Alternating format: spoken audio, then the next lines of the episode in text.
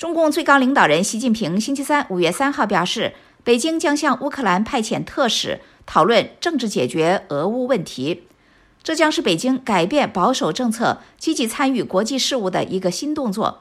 有分析称，邓小平制定的韬光养晦正在褪去，取而代之的将是习近平有所作为的全球外交参与者规划。不过，相对国际外交层面来说，战争给乌克兰当地民众带来的伤害更是难以言状。下面我们请志远来分享美国之音记者希瑟·莫多克发自乌克兰的报道。志远，好的，宇宙。斯维特兰娜和丈夫米莎等了十九年，才拥有了自己的公寓。那是位于一座十层楼房的第七层，这是巴赫穆特最高的建筑。不过，他们心爱的公寓如今处在迄今为止俄罗斯侵略乌克兰战争中最为惨烈的战斗的阵中。斯维特兰娜逃离巴赫穆特几天之后，对记者们说：“我含着眼泪离开了公寓。我记得我当时心里想，我们越来越老了，也许永远也回不了家了。”斯维特兰娜说：“我们被夹在了两边，我们右边是俄罗斯人，左边是乌克兰人。四月初。”一枚炸弹直接落在了他们的掩体，炸死和掩埋了科利亚和奥列格。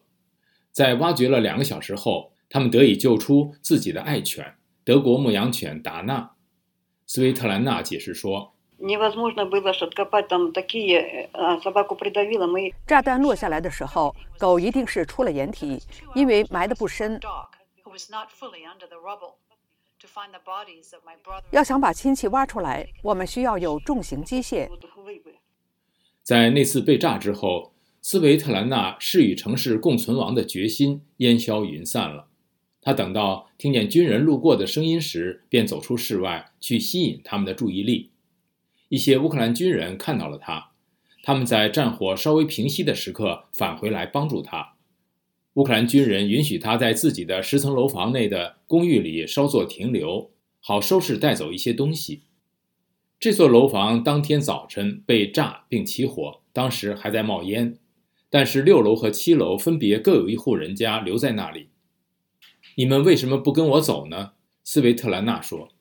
他们对他说：“他们自己把火灭了，他们不想离开自己的家。”斯维特兰娜说：“他理解这种感觉。”这是对家园的挚爱和对逝去的亲人墓地的牵挂，这也是一种害怕沦为难民、无家可归和一贫如洗的恐惧感。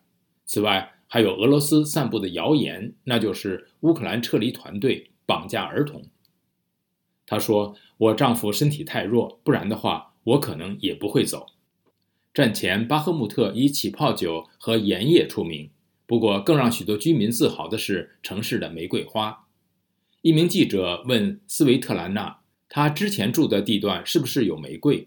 她把目光转向别处，说：“不管怎样，我们会种更多的玫瑰。”宇宙，好，谢谢志远分享美国之音记者希瑟·莫多克报道：俄乌战争给乌克兰居民带来无以名状的痛苦。